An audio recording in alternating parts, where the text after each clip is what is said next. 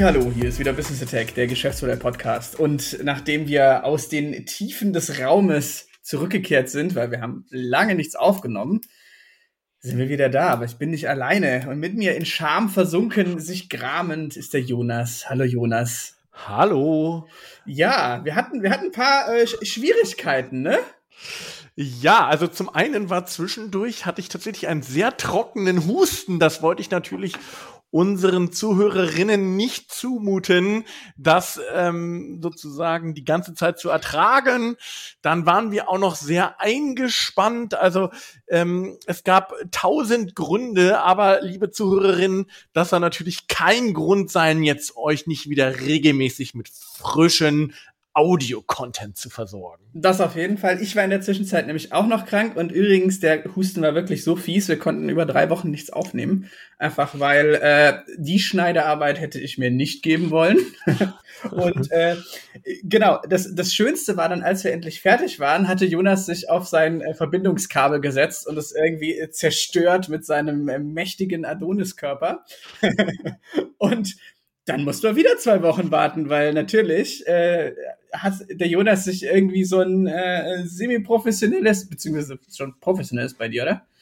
So halbwegs, ja. Ja, also so, so, ein Spezi wo du so ein spezielles Kabel brauchst und sonst was, das war einfach, ähm, ja, aber äh, wir, also ja, wir, wir lassen unsere drei bis vier ZuhörerInnen natürlich nicht im, im Stich. Alles, alles für die Geschäftsmodelle und äh, überhaupt und sowieso. Ist ja, sind ja auch gerade spannende Zeiten, muss man sagen.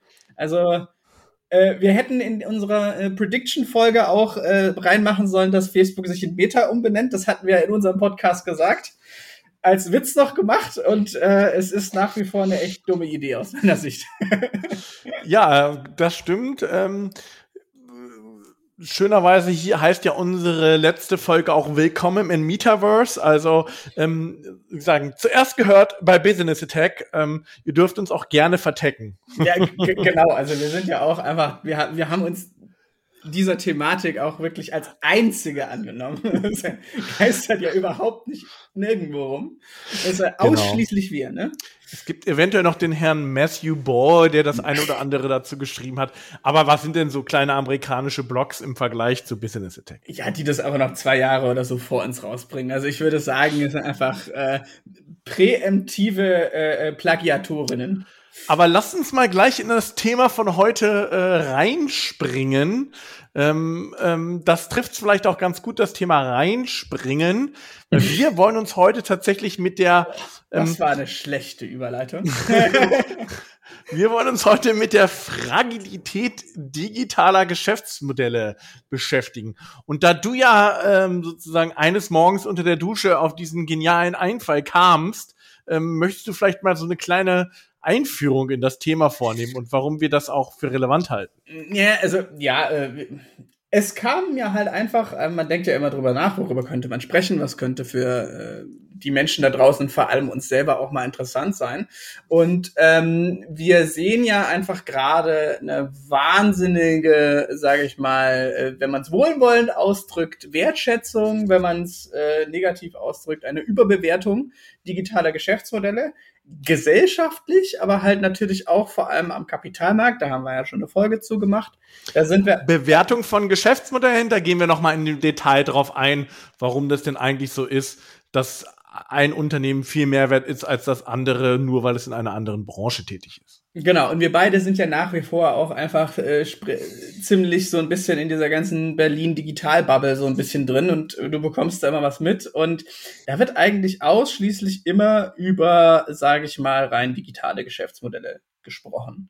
Und äh, da finde ich, genau da sollte man mal rein äh, ja, springen. Jetzt hat deine Überleitung leider doch geklappt. Aber ähm, war, also es ist ja nicht so, dass, sage ich mal, die physische Welt, das, was man anfassen kann, wo was rauskommt, jetzt, sage ich mal, nichts ist, was man äh, nicht bewerten und auch wertschätzen können sollte.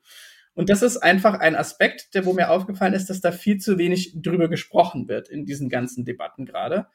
Und ähm, dann kam, also ich hatte mit dir darüber geredet, wir reden ja immer viel dann drüber und so weiter. Und dann kam der Yahoo-Hack, äh, Yahoo-Hack. Das finde ich übrigens sehr gut. Also Yahoo-Hack. Der kam dann aber auch zehn Jahre zu spät, Millionen. Es gab einen Yahoo-Hack, aber wo kommt dieser freudsche Versprecher denn jetzt? Oh, der ist, ist wirklich gut. Also, der ist wirklich gut. Die Frage, die sich stellt, gibt's Yahoo noch? Und wenn ja, was machen die denn gerade? oh Gott. Äh, naja, im Endeffekt im erweiterten Sinne der Amazon-Hack, weil äh, Twitch gehört ja zu Amazon. Und da wurde einfach mal der komplette Source Code von Twitch inklusive kompletten Git-Repository und einfach im Endeffekt allem, inklusive nicht gelaunchter Plattformen und so weiter, äh, komplett veröffentlicht auf Fortune wieder äh, und das ist einfach eine krasse Nummer, was halt auch einfach zeigt, so im Endeffekt, wenn man es wollte, könnte man jetzt sofort komplett ähm, äh, Twitch, Twitch klonen. Und das war ja auch anscheinend die Intention dahinter. Und ja, es ist nicht so einfach. Und ja, man braucht natürlich die AWS-Services dafür, was ja auch der Grund sein. Und so weiter und so fort. Und so einfach ist es dann doch nicht. Aber trotzdem könnte ich es machen, wenn ich wollte. Und da äh, haben wir dann gesagt, das ist es schon auch wert, darüber zu sprechen. Weil vor allem halt ähm, auch der Wert von Produktion und so weiter, was ja auch immer wieder aus äh, äh oder ein Thema ist hier im Podcast. Und Jetzt habe ich einen sehr langen Monolog gehalten. Jetzt darfst du mal irgendwas Tolles dazu sagen. Naja, also das, äh, ich mache heute hier ist die Folge der Querverweise. Ich ähm, erinnere auch an unsere Folge Attack Facebook, wo wir uns ja auch damit beschäftigt hatten, dass es, wenn man über ein Geschäftsmodell nachdenkt und auch in welchem Kontext sich ein Geschäftsmodell befindet, dass es natürlich auch diverse Angriffsvektoren sind, die auf das Geschäftsmodell dann Einfluss nehmen können. Und hier haben wir ja ganz klar äh, einen Angriffsvektor äh, Cyber Security, der dort ähm, ja sozusagen zu tragen gekommen ist. Ähm, mit eben mit dieser kompletten Veröffentlichung des Source Codes auch ähm, natürlich ich glaube, die Begründung war auch irgendwie it's, it's a toxic uh, community oder sowas. Äh, war, mhm. glaube ich, die Begründung. Äh, stand zumindest in der, in der Beschreibung des Hacks. Ähm, und das ist ja genau ein so ein Angriffsvektor, der insbesondere dann, wenn ich natürlich ein rein digitales Geschäftsmodell habe, besonders zum Tragen kommt. Und das war auch so ein bisschen das, wo wir, wo wir tiefer abtauchen wollten und äh, hatten dann da auch noch so zwei, drei äh, Bullshit-Bingo-Wörter mitgenommen wie Asset Heavy und Asset Light. Mhm. Was ja eigentlich eher eine Frage, ähm, ich sag mal, einer Bilanzierung ist, ja. Besitze ich selber sehr viel Eigentum, ja, oder ähm, besitze ich ähm, relativ wenig Eigentum? Das unterscheidet Asset Light äh, von Asset Heavy ähm, bedeutet ja nichts anderes, dass ähm, gibt ja so Unternehmen, die ganz ganz viele Dienstleistungen und sowas vermitteln, aber selber daran nichts besitzen. Also Airbnb besitzt keine eigenen Wohnungen, Uber besitzt keine eigenen Taxis, WeWork besitzt keine eigenen äh, Gebäude oder haben es größtenteils nicht äh, besessen. Und das ist so, ja, das ist dann so eine typische Asset-Light-Strategie versus Asset-Heavy-Strategie natürlich, wo ich die ganze Zeit Working Capital habe, damit arbeite, ähm, Fabrikhallen habe und so weiter. Und ähm, in der Vergangenheit ähm, gab es ja viele Unternehmen, auch insbesondere Digitalunternehmen, die natürlich ganz stark auf diese Asset-Light-Strategie ähm, gesetzt haben.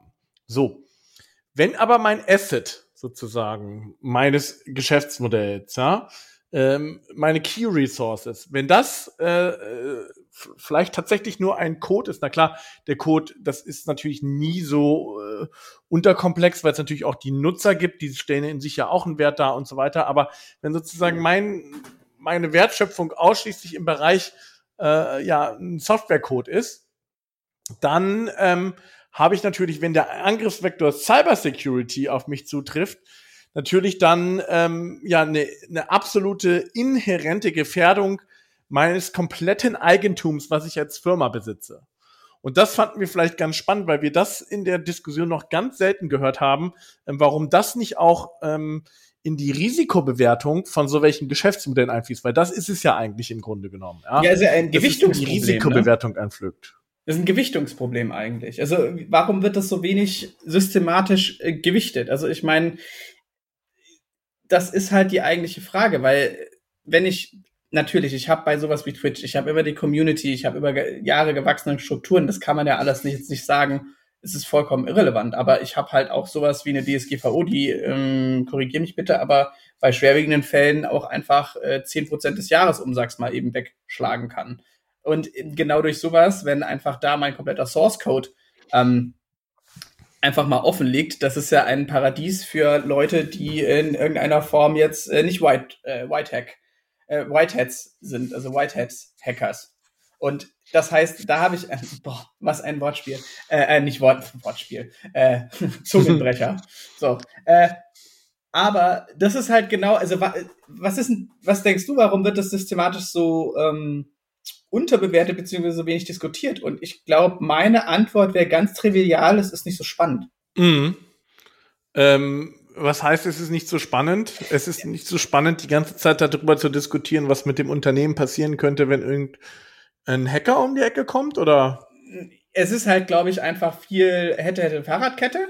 Und dann sind wir ja noch an dem Punkt, dass zum Beispiel, wenn es vor allem um Berichterstattung geht und so weiter, hat man ja eh schon immer das Problem, dass man ähm, wenn es um, sage ich mal, Softwareentwicklung, Dev-Themen und so weiter, ganz viele Leute, sage ich jetzt mal, nicht so tief drin sind, dass man eh nicht schon mit Simplifizierungen arbeiten muss. Und äh, wenn du dann auch noch praktisch auf die Ebene kommst, wo man dann sowas diskutieren sollte, dann ist es nicht spannend und halt genauso wenig sich zum Beispiel über den Wert von Produktion erhalten. Also was soll man denn großartig jetzt in der, in der normalen Diskussion, in den normalen Medien sagen, außer ja, sie können auch noch, keine Ahnung, ein Auto in guter Qualität machen. Aber dass das die eigentliche Leistung ist, das wird dann halt immer vergessen, aber es wird als selbstverständlich hingenommen. Und deswegen meinte ich halt mit dem, in dem Sinne, es ist ja nicht spannend. Das wäre für mich ein Aspekt. Ein anderer Aspekt für mich wäre es sicherlich immer noch, auch noch, dass, ähm, obwohl es diesen Angriffsvektor gibt, obwohl dieser Angriffsvektor dramatisch ist, obwohl der dann immer wieder nach so welchen Hacks und sowas ähm, dann auch wieder etwas äh, kritischer äh, diskutiert wird, es immer noch nicht äh, doll genug wehtut, mhm. tatsächlich, wenn es dann zu diesem, zu diesem Fall kommt. Das ist für mich auch noch ein wesentlicher Aspekt dass immer noch der, der, der Schaden anscheinend äh, für die einzelnen Unternehmen noch nicht so dramatisch sind, ähm, dass, dass sie da ähm, eine mehrgleisige Strategie fahren müssen. Ja, das haben wir ja selber auch schon das eine oder andere Mal erlebt, als uns dann wirklich jemand gesagt hat, dass man, nö, Seko-Themen, die rechnen sich nicht. Im Zweifelsfall zahlen wir halt eine Strafe und das ist immer noch billiger, als wenn wir da jetzt die äh, Man- und Woman-Power reinstecken. Was eigentlich eine krasse Aussage ist und halt auch relativ viel sagt über teilweise problematische, ähm, sag ich mal, Einstellungen in der Softwareentwicklung. Und auch, auch noch so ein Punkt, der ganz, äh, also außerhalb der Szene, glaube ich, sage ich jetzt mal so, des CCC-Umfelds und so weiter, die ja da immer wieder darauf hinweisen, einfach, was in dieser ganzen Startup-Culture, die ja auch gepredigt wird, einfach ein Riesenproblem ist. Weil dadurch baue ich mir, um jetzt wieder zum Geschäftsmodell zu kommen, weil äh, ansonsten fangen wir wieder hier ein Rent an, aber da verbaue ich mir ja auch einfach zukünftige Chancen, weil äh, also was ja auch eines der Sachen, äh, die im Canvas immer so als Key Resource aus meiner Sicht vergessen wird, ist halt die eigene Verlässlichkeit, die dann, also die mir von meinen GeschäftspartnerInnen ähm, entgegengebracht wird. So. Und wenn ich dann halt auf einmal nicht, äh, sage ich mal, auf einmal ein jahrelang sehenden Auges in, sage ich mal, einen in irgendeiner Form halt Data Breach, sonst was reingelaufen bin, sorgt jetzt nicht dafür, dass ich dem äh, oder unserem oder dass dem Anbieter dann mehr Vertrauen auf einmal entgegengebracht wird. Sieht man ja zum Beispiel an Facebook, dass ein, also die jetzt versuchen, sich durch ein Rebranding in irgendeiner Form zu retten, aber ich kenne auch, also das ist jetzt persönlicher Umgang und anekdotisch, aber ich kenne kaum eine Marke, die so im Arsch ist. Also die einfach so kaputt ist. Ja, gut, das hat auch noch viel natürlich mit den gesellschaftlichen Implikationen zu tun. Ja. Also ähm, Körperbild junger Mädchen im, bei Konsum von sozialen Medien, dann wiederum äh, die Wahlbeeinflussungsgeschichte, aber das ist ja trotzdem und dass sie sich jetzt nicht unbedingt um Security, also sie sind ja jetzt, also so viele Breaches, wie es da jetzt gab, da verliert man ja einfach komplett den Überblick. Also natürlich ist es auch eine der größten Plattformen der Welt, kann man auch nicht, ist jetzt auch nicht nichts und wahrscheinlich verhindern sie deutlich mehr Sachen in ihren äh, top, also mit ihren wirklich top ausgebildeten Leuten und so weiter, aber es ist ja trotzdem, es trägt jetzt nicht unbedingt dazu bei, dass ähm, ich das Ganze, äh, dass ich dem Ganzen mehr Vertrauen schenke. Ich meine zum Beispiel, ich weißt du von, sage ich mal, anderer Fall, aber zum Beispiel Apple wird ja eher mit Sicherheit in Verbindung gebracht. Ob das jetzt stimmt oder nicht, da bin ich teilweise fachlich nicht zu sehr drin. Da hört man ja auch, dass es mittlerweile einfach ein sehr altes OS ist, was unbedingt reformiert gehört. Aber zumindest in der öffentlichen Wahrnehmung steht Apple schon auch immer noch für sichere Produkte. Ja, klar. Also das, gut, das ähm, widerspricht natürlich ein bisschen der, unserer, unserer These davor, dass es nicht sicher genug ist. Also dass es schon wichtig ist für das Image eines Unternehmens, ähm, praktisch dieses Thema hochzuhalten. Ich glaube, wir befinden uns da so ein bisschen auf, auf in einer Veränderung. Also jetzt auf in die Vergangenheit gesprochen kann man klar sagen, dass ähm, insbesondere dieser Angriffsvektor total unterbewertet wurde und nicht nur rein von, ähm, ich sag mal jetzt vom Image, sondern tatsächlich auch ähm, in der Bewertung, äh, zum einen durch Kapitalgeber, als auch in der Bewertung von der Gesellschaft. Weil dann wurde dann halt gesagt, ja gut, dann ist dann halt etwas passiert, das ist jetzt auch schade und so, aber das kann ja immer mal passieren und wir geloben Besserung. Ja? Und da hat es in vielen Fällen tatsächlich ja auch funktioniert. Ja? Ähm, wenn wir vielleicht noch mal ein bisschen versuchen, das ganze Thema ein bisschen Thema ein bisschen breiter zu ziehen, mhm. dann kann man natürlich die ähm, Frage stellen, ob Geschäftsmodelle, ja, die rein aus Software ähm, bestehen oder rein digital abgebildet sind, ja eigentlich im Grunde genommen, wenn man sich so eine klassische Wertschöpfungskette angucken, ja eigentlich nicht rein aus Software bestehen, sondern das nur woanders auslagern. Das ist ja wiederum dieses Asset Light, ne, was wir mhm. gesagt hatten. Es findet dann einfach nur äh, woanders statt. Und ich finde gerade aktuell in der Diskussion mit ähm, den Lieferketten, ja, und äh, dass es gerade viele Güter einfach nicht verfügbar sind, ja, mhm. zeigt doch eigentlich, dass so ein, dass diese Strategie ja sozusagen aus einer längerfristigen Perspektive gar nicht funktionieren kann. Ähm, es ist also da auch wieder die Frage, ob ähm, nicht gerade aufgrund von ähm, ja so so einer, wir hatten ja auch schon mal gesagt, von so einer gesamten Fragilität im Markt oder im Wirtschaftssystem es nicht tatsächlich für Unternehmen in Zukunft strategisch wieder wichtiger wird, ähm, gewisse Sachen, strategische Ressourcen sich zu sichern. Und das sieht man ja eigentlich auch. Also tatsächlich auch ähm, ähm, sich wieder Zugriff auf etwas zu haben. Und das kann man ja ganz schön zum einen am Thema Halbleiter mhm. und zum anderen am Thema ähm, Batterie äh, sehen, finde ich. Auf jeden Fall. Ich glaube, da ist halt der Riesenunterschied, den man unbedingt machen muss, ob es ähm, im Endeffekt auf ein physikalisches Produkt, das ich liefere, oder dass ich neben der rein digitalen Dienstleistung noch äh, praktisch, äh, die ich gebe, ob es da irgendwas Physikalisches gibt. Weil ich glaube, wenn, äh, dann sind wir ja eigentlich in so einer Supply Chain-Diskussion, wo ja alle Experten meines Wissensstandes eh immer gesagt haben, naja, eine ne, Just-in-Time-Produktion ist so lang gut, bis äh, nicht irgendwas stottert und irgendein Teil aus dem Takt gerät. Und ich glaube, da sehen wir auf jeden Fall in, in also jetzt egal wie groß das Unternehmen ist, glaube ich, doch auf jeden Fall Bewegungen hin, dass wieder versucht wird, zumindest mehr in, keine Ahnung, zum Beispiel Europa zu fertigen.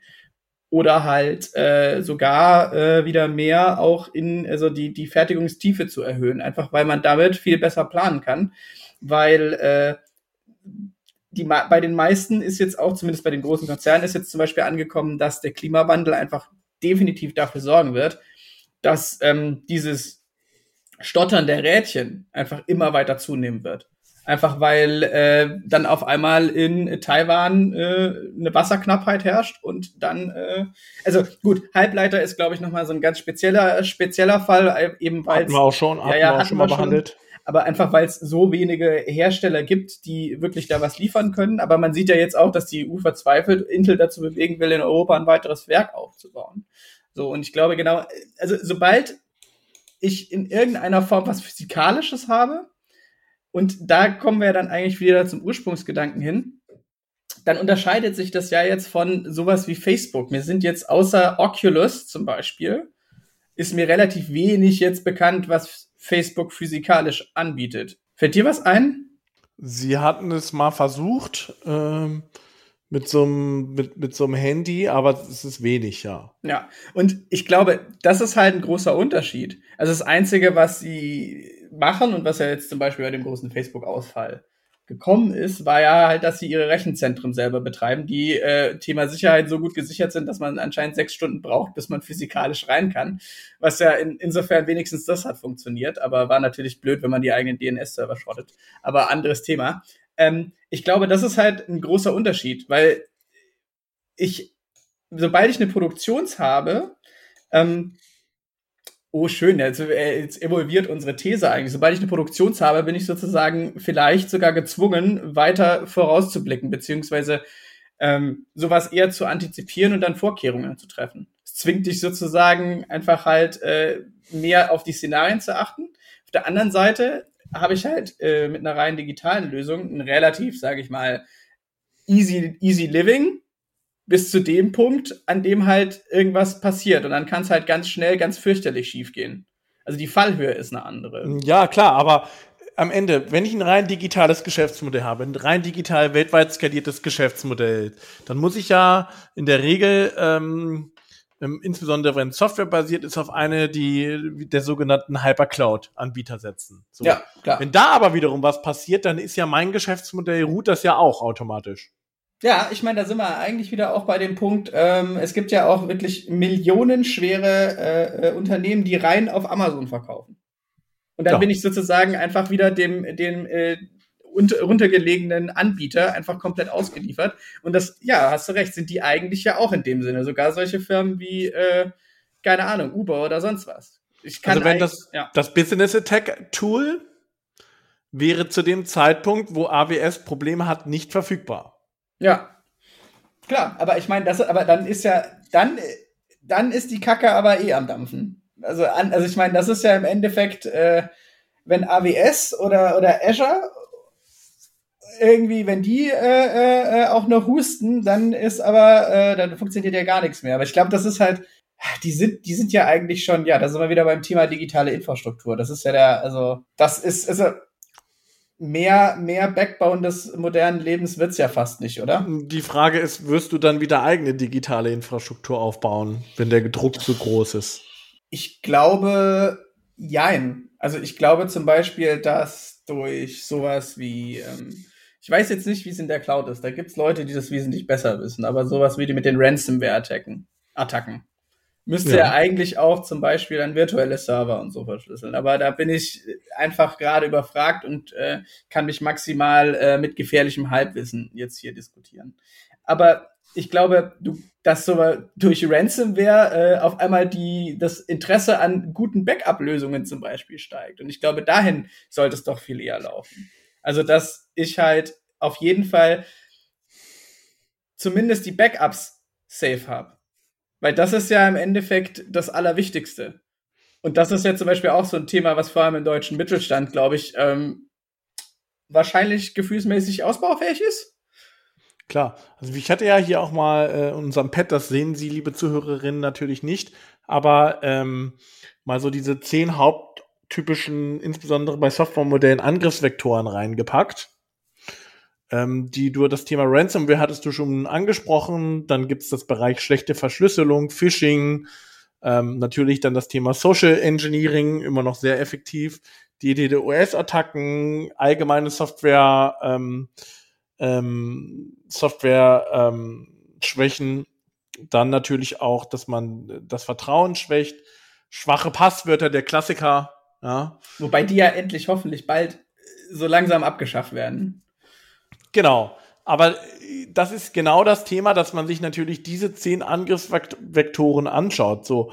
Und ich könnte mir schon vorstellen, dass wenn man sich diese zehn Angriffsvektoren, ähm, ich sag mal, als digitales Geschäftsmodell anguckt, dass man dann zu der These kommt, dass man zumindest, ich sag mal, in einigen Bereichen ähm, tatsächlich das nicht nur auslagern kann, sondern auch selber. Ja, auf ähm, jeden Fall. Also ich meine, vor allem, was halt äh, wahnsinnig wichtig ist, ist bei sowas natürlich diese ganze menschliche Komponente. Gibt's auch, äh, verlinken wir einen wunderschönen Vortrag von Linus Neumann auf dem CCC, Gehirne hacken, äh, wo es im Endeffekt darum geht, dass man ganz viel und toll technisch drauf haben kann, aber ganz oft äh, ist es halt das, die beste Idee, einen Blaumann anzuziehen, so ungefähr. Ähm, was, ja. glaube ich, an, von den Sachen, die du hier, die wir sehen, am ehesten abgefrühstückt ist, sozusagen, einfach weil das äh, war ja mit damals der Low Orbit Cannon und so, sind die DDoS-Attacken. Die sind wahrscheinlich. Ja, Cloudflare ja. und sowas äh, sind ja auf der Basis gegründet worden. Also, was halt, glaube ich, auf jeden Fall, wo man anfangen muss, und das ist eine Kulturfrage, sind Software Vulnerabilities. Weil wenn ich schon weiß, dass ich eigentlich komplett um, also ich sag's mal, weißt du, die ganze Encryption, dass ich das alles habe, da gibt's Standards, da gibt's Best Practices, die müssen halt auch angewendet werden und ich muss wahrscheinlich einfach halt auch die Mittel frei machen dafür. Aber dass ich halt auch eine Kultur habe, Software sicher entwickeln zu wollen und nicht immer nur schnell, schnell. Ich glaube, das ist so auf jeden Fall mit das Wünschenswerte bzw. das Wichtigste, oder? Ja, also das, genau, da muss man in, an, an da genau sozusagen, wie wir das auch gesagt haben, schon im Entwicklungsprozess ähm, das mitdenken und priorisieren. Ja. Aber wollen wir mal noch zur Ursprungsthese? Also wenn ja. wir jetzt sagen, weil wir, wir, wir also ich, ich mag das ja, es, es entwickelt sich gerade, aber ähm, ich glaube halt, wenn wir jetzt, ich meine, du hast ja immer digitale Angriffsvektoren. Selbst wenn du jetzt eine Produktionsstraße hast. Ja dann habe ich, aber mein Punkt, mein Gedanke war, und darüber sollten wir reden, war halt einfach, aber du hast wenigstens diese Produktionsstraße. Und natürlich, das ist mir bewusst, da kann jetzt auch jeder äh, uns kritisieren, du kannst natürlich immer praktisch das hacken, das komplett encrypten und so weiter und die rausnehmen, aber im schlimmsten Fall muss ich praktisch die komplette Steuerungssoftware wieder neu drauf machen, aber ich habe diese stehende physikalische Anlage. Die steht. Also wenn ich einmal praktisch dieses ähm, äh, wenn ich einmal diese Produktionsstraße aufgebaut habe und die läuft, klar, es gibt Steuerungssoftware, die gibt's immer, aber die kann ich halt im Notfall wahrscheinlich wieder auf, einfach aufspielen und dann läuft das Ding relativ wieder. Natürlich, äh, es gibt auch noch so Sachen wie Warenwirtschaftssysteme, aber wenn SAP mal wirklich äh, kaputt gemacht wird, ich glaube, dann äh, hat auch SAP ein paar Probleme so. Aber versus, ich habe ja, ähm, also ich habe einen abgeschlossenen Prozess und ich habe dann was Physikalisches, was praktisch rumsteht und mir als Unternehmen Wert schaffen kann. Versus, das Problem ist ja auch, dass Softwareentwicklung ja vor allem heute nicht mehr abgeschlossen ist, zu keinem Zeitpunkt. Dass ja, ja die ganze Zeit dran entwickelt wird. Und ich glaube, das ist auch nochmal ein ganz wichtiger Faktor. Ich kann, klar, ich habe meine Backups und so weiter, aber im schlimmsten Fall fange ich wirklich bei Null an. Also ich kann ja nicht einfach jetzt sagen, ich baue jetzt Plattform XY einfach von jetzt von Scratch wieder auf. Also der Rückschritt, den ich mache im schlimmsten Fall, der ist ungleich größer als jetzt bei, ich habe irgendwas physikalisch stehen. Das finde ich den Gedanken, den ich dabei habe. Genau, und jetzt ist meine Frage hier an dieser Stelle, warum fließt das nicht in die Risikobewertung für Anleger mit ein? Also ich glaube, naja, wahrscheinlich, weil es eh nur Psychologie ist und wir wieder bei dem Punkt sind, dass, also ich meine, welche Bewertung von irgendeinem Unternehmen ist denn wirklich gerechtfertigt? Also weiß man es so richtig? Ich meine, ich glaube nicht, dass also Tesla es ist ein gibt halt eine Basis, ne? Es ja, es gibt, auch klar. Aber also ich meine, es wird ja immer wieder äh, kommt ja raus, wie psychologisch die Börse eigentlich ist. Da hat, hat ja alles mit Rationalität gar nichts zu tun. Ja. Und ich glaube, man will ja auch, wenn man investiert, irgendwo sagen, ja, das, die haben das im Griff, weil die irgendjemand trifft ja trotzdem immer die äh, Investmententscheidung, außer jetzt beim, äh, beim High-Speed-Trading, so ungefähr. Und ich glaube halt, das hat, hat das nicht einfach ganz banal auch mit sowas zu tun? Mm, ja, vielleicht kommt noch hinzu, dass das, was du gerade beschrieben hast, ähm, natürlich all im Bereich der Skalierbarkeit natürlich wieder als Nachteil gesehen wird. Im Vergleich, ja. äh, ne, also es ist, halt immer, es ist immer ein zweischneidiges Schwert. Beim Thema Angriff ist es ein Vorteil, weil ich tatsächlich etwas äh, physisch besitze, was ich ähm, auch dann nutzen kann in irgendeiner Form. Hat natürlich den Nachteil, dass ich es auch physisch besitzen muss. Das heißt sozusagen, äh, es deutlich schwieriger ist, es dann auch auszurollen. So, und ich glaube, und das ist das Spannende, oder das ist ja auch das, wo wir die Diskussion anregen wollen, ähm, ob dieses zweischneidige Schwert, was wir beschrieben haben, in der Zukunft gegebenenfalls einfach schon aus den Gründen, die du genannt hast, ähm, Klimawandel, ähm, einfache Angreifbarkeit von digitalen Geschäftsmodellen, sich diese, dieses, diese Bewertungsmatrix nochmal verschieben wird, ja oder nein? Und vor allem auch schrumpfende Märkte, zum Beispiel, weil China ja sich ja immer weiter abschottet. Also ich glaube halt zum Beispiel, dass das ein, ein Faktor sein könnte, also beziehungsweise ab irgendeinem gewissen Punkt kann Facebook halt zum Beispiel irgendwann keine NutzerInnen mehr. Wenn jeder weltweit auf einer Plattform ist, dann ist die Skalierung vorbei. So. Ja. Und ich meine, natürlich, wenn ich eine irgendeine Produktionsstraße habe, irgendwas, dann bin ich halt einfach physikalisch wieder beschränkt. Da kann ich nicht skalieren und einfach unendlich. Ich kann unendlich viele mehr Werke bauen, aber irgendwann macht es keinen Sinn mehr so. Klar, das ist ein Faktor, den kann man ja nicht wegdiskutieren. Aber irgendwann aber, hat auch jeder ein Auto. Genau. Also da sind wir ja eigentlich viel eher in der Wachstumsdebatte, die auch unbedingt mal wirklich ernsthaft geführt werden muss, beziehungsweise die ja auch nicht so einfach ist, weil wenn man äh, geht ja nur darum, dass irgendwas verkauft wird und irgendwas, aber anderes Thema. Ich glaube halt, genau, dass es einfach, dass wir mittlerweile in Mega-Corporate-Strukturen, dass allein deswegen halt schon eine andere Diskussion geführt werden muss, weil, also dann ab einem gewissen Punkt kannst du nur noch wachsen über Preis. Dann hast du ja in irgendeiner Form ein Plateau erreicht. Du musst mehr aus deinen Nutzerinnen rausholen, ja.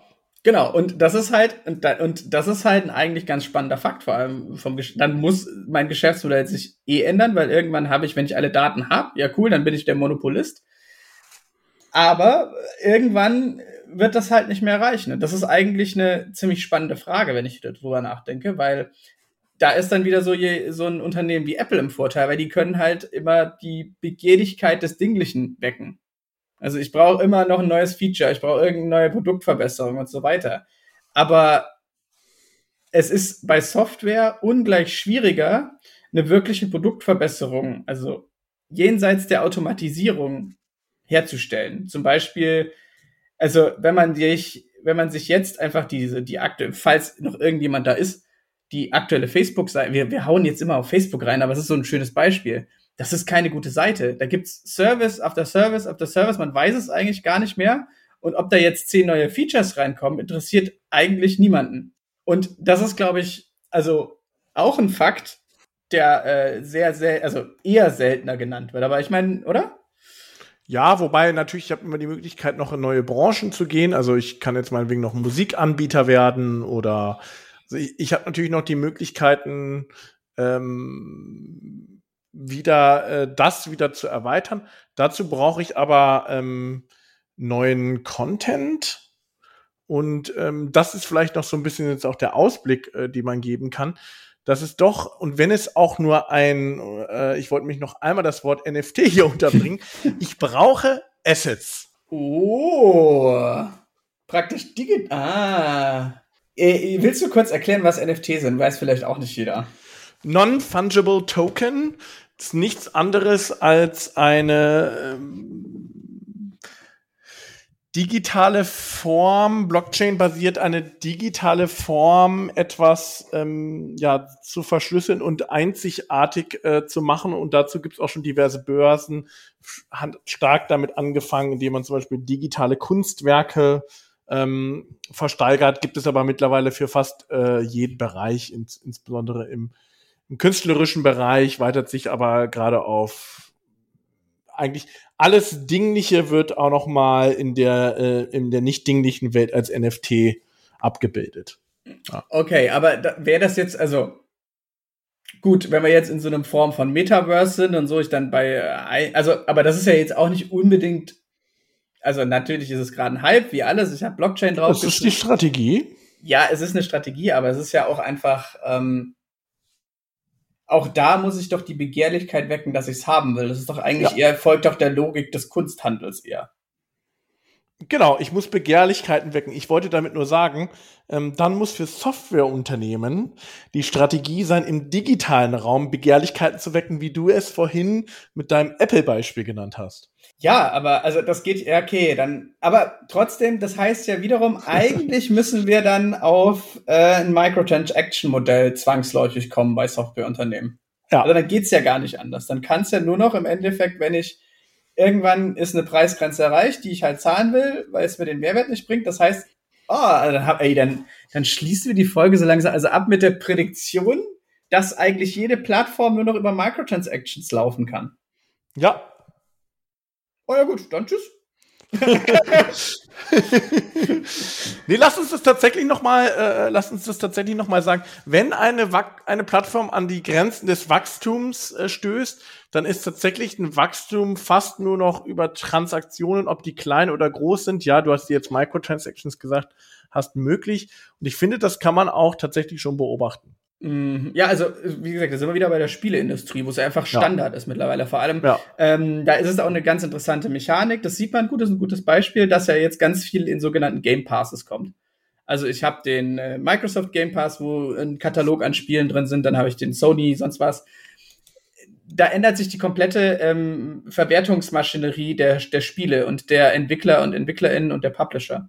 Nämlich, ich ähm, habe dann halt zum Beispiel meine Entwicklungskosten ähm, bezahlt, aber den Gewinn mache ich Longtail dann erst hinten raus, indem ich halt ähm, zum Beispiel kosmetische Items noch verkaufe oder Quality of Life Features oder so. Ähm, das Grundspiel bekomme ich dann aber innerhalb des Game Passes, für den ich einen Zehner im Monat zahle oder so. Ich weiß gar nicht, wie viel man dafür zahlt. Und ich glaube, das ist das vor allem wenn ich ein Freemium-Modell habe, wird es eh darauf ein bisschen rauslaufen. Aber das heißt ja nur, ich brauche trotzdem auch die Grundattraktivität für meine Plattform, um überhaupt, äh, um überhaupt sowas machen zu können. Ja, ich würde sogar noch viel weitergehen. Ähm, das ist natürlich jetzt alles sehr Consumer-Bereich getrieben. Ich würde auch sagen, das ist auch im äh, Geschäftsbereich darauf hinausläuft. Ja gut, aber da, da ist es doch eigentlich eh schon, wenn wir jetzt an einfach äh, so Freemium-Modelle und so weiter kommen. Du zahlst da ja jetzt ja eh schon im Endeffekt für Quality of Life äh, äh, Features. Also es ist ja im Endeffekt, die Features sind ja alle drin, die werden halt nur an- und abgeschaltet. Genau. Und das ist ja eh, also da, aber das ist ja dann nicht das Endgame. Das ist ja einfach nur im Endeffekt, im Geschäftskundenbereich musst du halt im Endeffekt wieder entweder ein Problem, also du musst ja im Endeffekt immer den Leuten Zeit sparen. Und nur wenn deine Grundlösung eh schon so gut ist, dann, dass sie auch dir als äh, äh, Plattform vertrauen, dass du das einhältst. Weißt du, was ich meine? Mm, ja, ich glaube aber tatsächlich, dass, also wie gesagt, das ist mir jetzt noch ein bisschen klein gedacht. Ich glaube, wenn du ähm, das so Microsoft und Co äh, natürlich auch an ihrem eigenen Business-Microtransaction-Modell arbeitet. Ähm, wie stellst du dir das vor? Ähm, ich stelle mir das so vor, dass, also du, Office 365 geht ja schon ein bisschen in die Richtung, ne? Dass du, mhm. genau, du hast äh, Funktionalitäten, die du aus- und abschaltest. So, das nächste Thema ist natürlich, äh, ähm, haben wir auch schon diverse Folgen zugemacht, dass du natürlich alles auf Pay-per-Use umschaltest, ne? Ja. So, das heißt, für alle Aktivitäten, die du tust, tust du viel, zahlst du viel, tust du wenig, zahlst du wenig, ja? Also ja. klassischer Pay-per-Use-Ansatz. So. Und das sozusagen noch weiter zu denken und zu sagen, ähm, ja, gegebenenfalls tatsächlich sogar mit einer eigenen, ähm, wie soll ich sagen, Transaktionswährung. Da bin ich mir ziemlich sicher, dass das kommt. Okay, das gibt's ja jetzt schon. Also teilweise, dass du dann so äh, Tokens hast und so weiter, die du einsetzt. AWS. Ja. Also ich meine, das klar, Credits heißen die. Also da, da, ja, sehe ich auch so. Allerdings meinst du nicht, dass das weiterhin so ein spezialisierter Dienstleistungsprozess eher bleiben wird für so jemanden wie Microsoft? Also ich meine im Endeffekt so ein Branding, dass die äh, Master und so weiter erstellt werden, das wird doch weiterhin teilweise zu klein sein, oder? Also ich glaube halt einfach, das ist, das ist also, weil du hast halt im, also im Consumer-Bereich, klar, aber im, im vor allem bei B2B hast du ja trotzdem sowas wie Einkaufsabteilungen und so weiter. Und ich glaube, das wird sich, also da wirst du ja trotzdem immer äh, eher firmenweite Vereinbarungen treffen.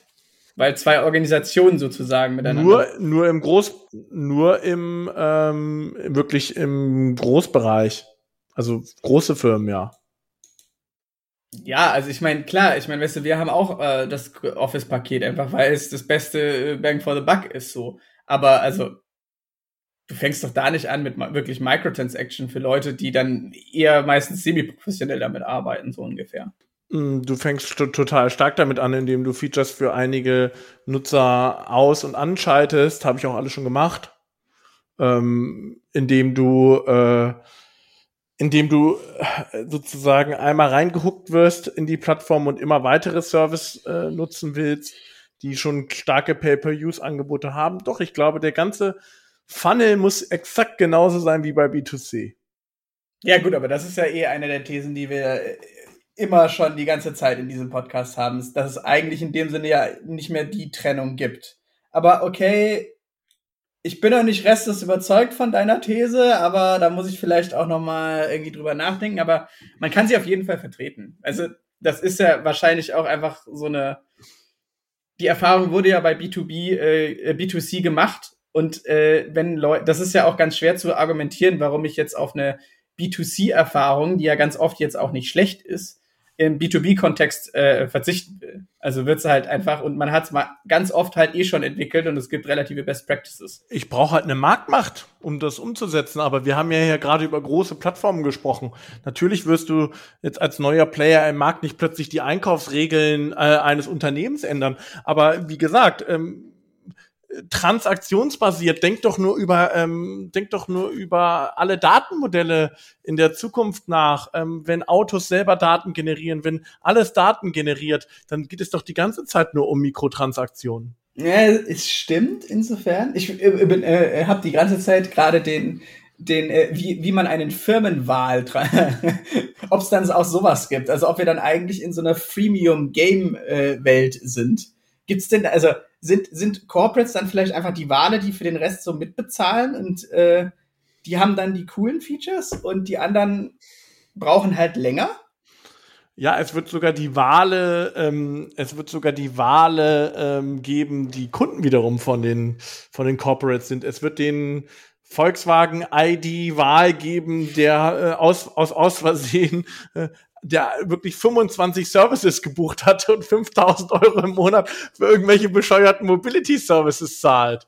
Okay, ja, das stimmt. Aber äh, nur, nur zur Erklärung, äh, ich bin mir nicht sicher, ob alle wissen, was Wale ist. Das ist äh, eine sehr perfide Strategie, vor allem im Freemium-Bereich. Da gibt's ja diese Clicky-Clicky-Games, Clash of Titans, nee, Clash of Cultures, Clash of irgendwas gab's zum Beispiel. Clash of Kings, Clash of Titans. Clash, mhm. ja, Clash of Dinge, mittlerweile, glaube ich, kennt sie jeder und die, die Monetarisierungsstrategie des Geschäftsmodells dahinter ist wirklich, und das wird explizit auch so gesagt, ist im Endeffekt, ganz viele Leute geben vielleicht mal einen Fünfer dafür aus, für irgendwie so ein ganz zentrales Quality of Life Feature. Habe ich auch schon gemacht. Einfach, die Spiele spielst du dann auch ewig, die hören ja nie auf.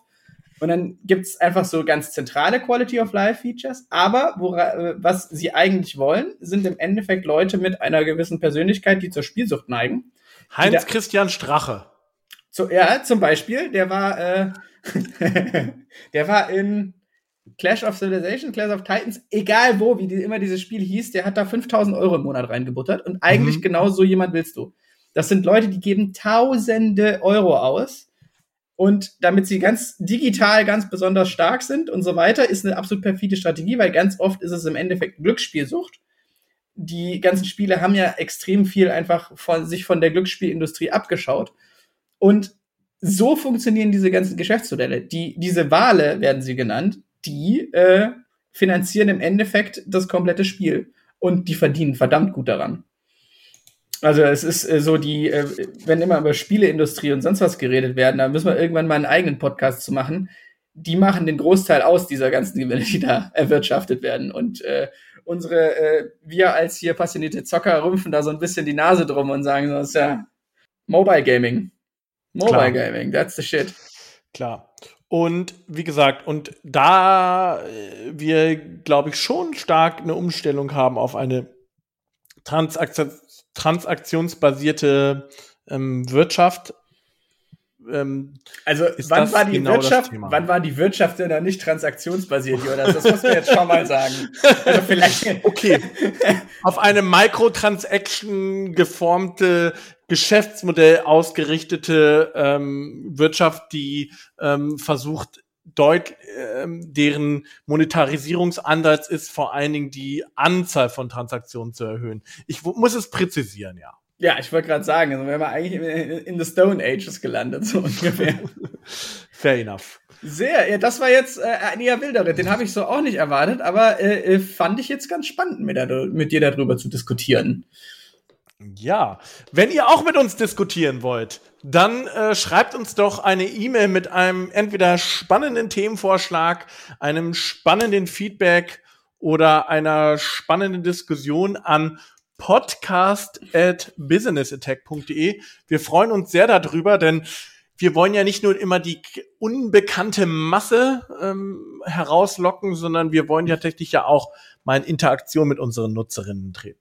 Genau, also wir freuen uns darüber. Wir, äh, genau, wir, äh, wir äh, ja, mal sehen, wie sich die Corona-Lage entwickelt. Wir trinken auch immer gerne Biere, wahrscheinlich aktuell lieber draußen. Falls ihr in Berlin seid, wir treffen uns gerne einfach mal auch. Äh, ja, bleibt eigentlich nur zu sagen, auf, auf bald wieder. Jetzt, äh, jetzt, äh, jetzt wirklich. jetzt wieder regelmäßig und ich sage nur Tschüss an dieser Stelle. Ciao.